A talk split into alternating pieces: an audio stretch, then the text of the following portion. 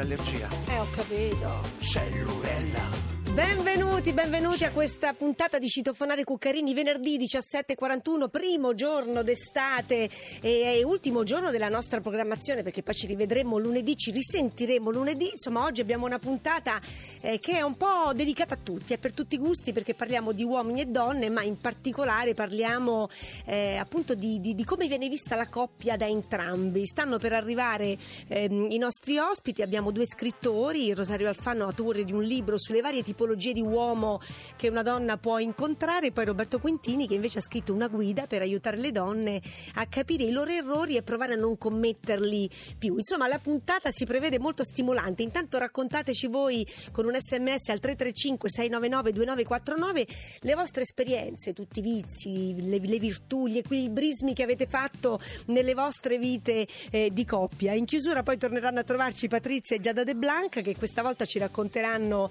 eh, che tipi di uomini hanno incontrato nella loro vita e magari insomma, insieme a loro vedremo anche eh, se esiste ehm, il, il, l'uomo ideale, quello che insomma in qualche modo abbiamo sempre tutti desiderato. Voi cosa desiderate di più da un uomo e da una donna dal vostro rapporto di coppia? Scriveteci, ricordiamo sempre che c'è anche la pagina di, di Facebook, l'account Twitter, ricordate di segnalare la vostra generazione, facciamo un ripasso partendo sempre dagli adolescenti di oggi.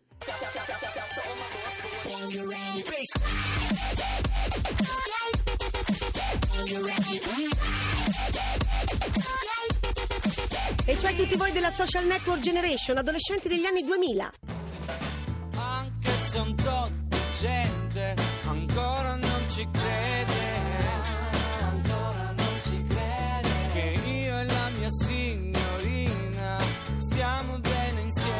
Tutti voi della internet generation, adolescenti degli anni 90?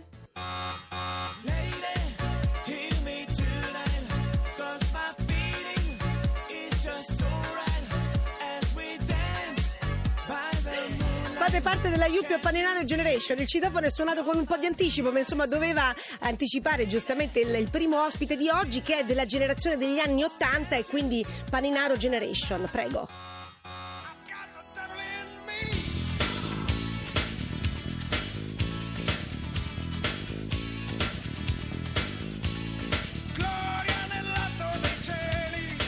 Lui è trainer, life coach di professione, poi ci faremo spiegare in pratica cosa significa. Si occupa di intelligenza emotiva, gestione delle emozioni, linguaggio del corpo, tante altre cose.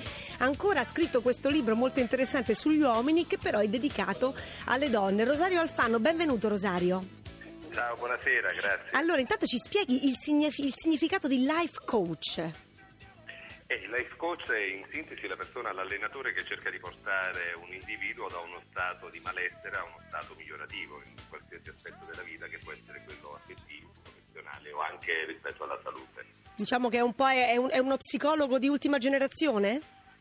Sì, diciamo che lo psicologo si focalizza sulla malattia, eh, di, eh, mentre il life coach cerca di pensare ai risultati positivi. Trova delle soluzioni. Allora, parliamo subito di questo tuo ultimo libro, appunto si chiama Maschiologi, è un, è un vero e proprio manuale su come eh, riconoscere e conquistare e poi tenersi, insomma, il, il, il proprio uomo. Tu hai fatto un vero e proprio studio sul maschio di oggi.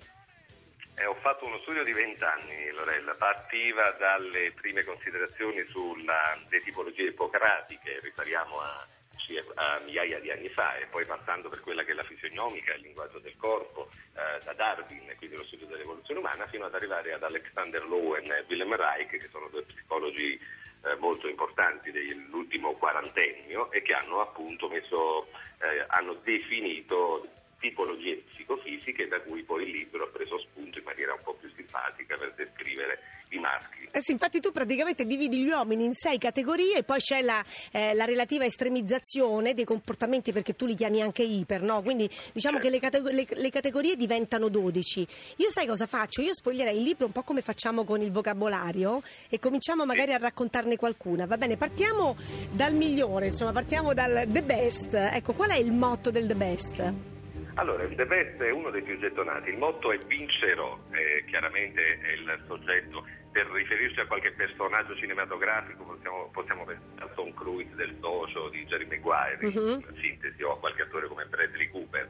Ed è una persona con una bella struttura fisica, un po' da nuotatore, energica, armonica. Eh, già, tutto- diciamo che se li presenti così, già insomma siamo ci, pia- ci piace questo tipo qui, ecco. Senti, ma come Diciamo, sì. a, parte, a parte l'aspetto fisico, come si riconosce? Lo si riconosce dai modi, è una, è una persona appunto che vuole vincere a tutti i costi, e quindi è sempre performante, sempre pieno di energia, è propositivo, bando al, al, al femminismo, è non- un uomo nei confronti delle donne sempre galante, molto seduttivo. Mm, quindi insomma il primo, il primo appuntamento si, si nota subito ecco, questa sua eh, galanteria, è uno che sta molto attento, anche Si proprio alla forma. assolutamente, viene con degli abiti, sicuramente uno che cura molto l'aspetto fisico, l'abito, eh, la macchina che è di una certa cilindrata e magari è di una certa marca prestigiosa, ma poi ti conduce in un locale di classe ben frequentato, eh, nel quale cercherà però il luogo più eh, suggestivo e intimo dove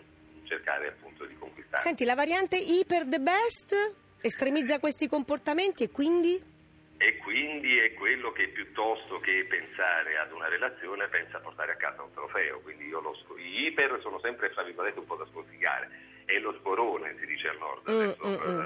Non so se è un termine eh, riconosciuto a livello nazionale, ma comunque lo spruffone, è quello che eh, fa di una donna un trofeo, lo si riconosce con un abbigliamento più pacchiano, è quello che mette il- la griffa enorme per far capire che ha un, un abito di marca, che ha la, ma- la macchina dell'ultima generazione, magari quasi da, da supercar, volendoci giocare un po' sopra e che cura estremamente il proprio aspetto fisico. Quindi insomma no- no- non ti domando come si fa per conquistarlo perché forse è proprio meglio non, non occuparsene. Senti un po' di musica, vediamo poi se, eh, se- se- se- se scopriamo in quale categoria rientra questo, questo tipo di maschio.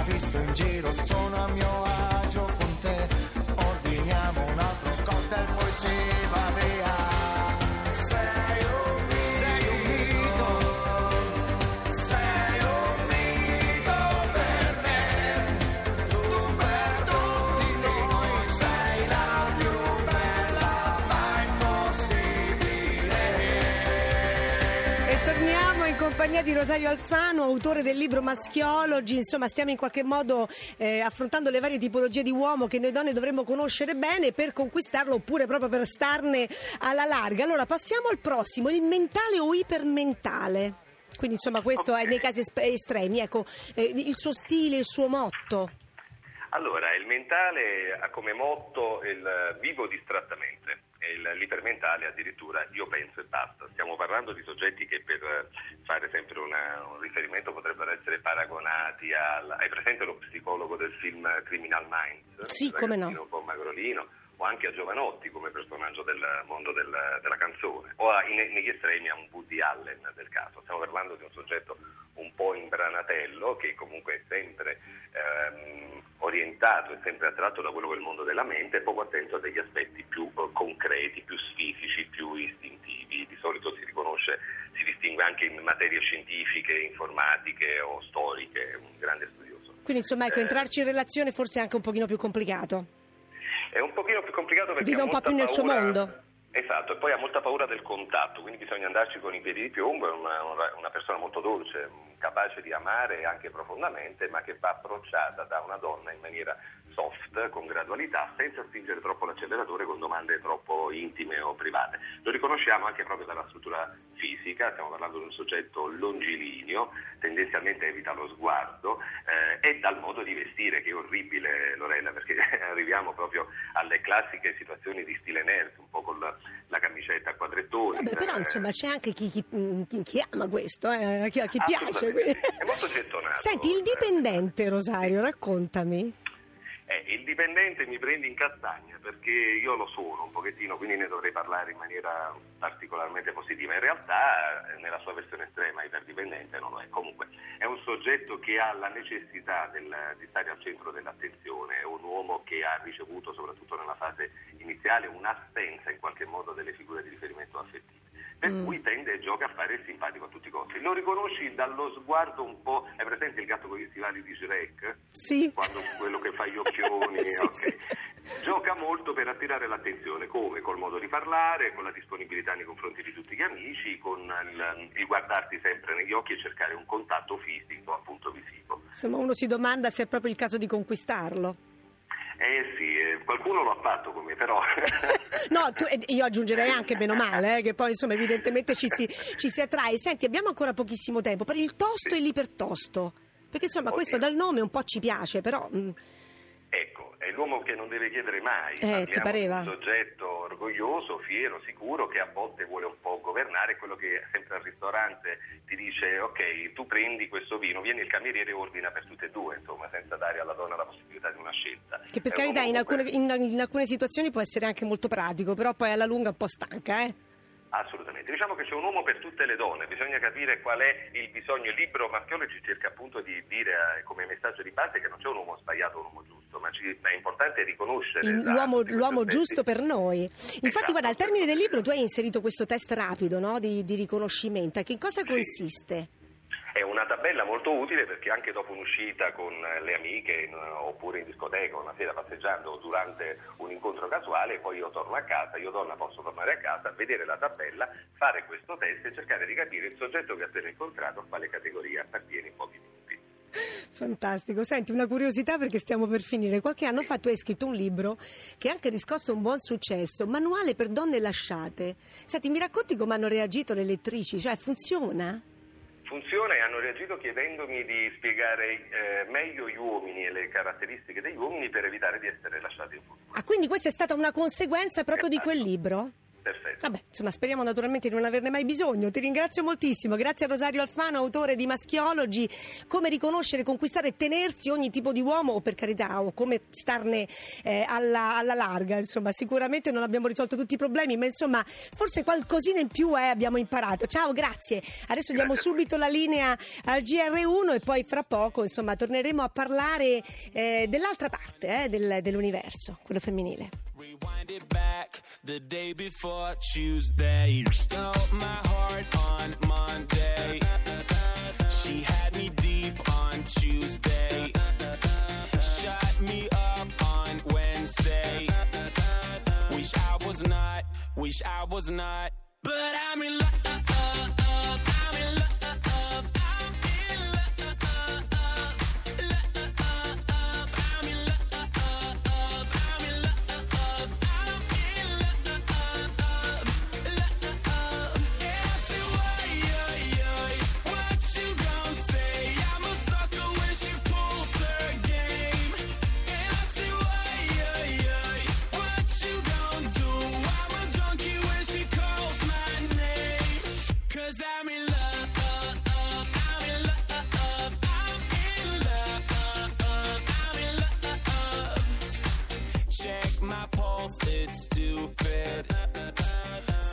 Somebody curb this cupid. Wake me up or lose me. I messed it up, I messed it up. Wow, turn me upside down. This girl turned me inside out. This girl, what you want me to say? I messed it up, I messed it up.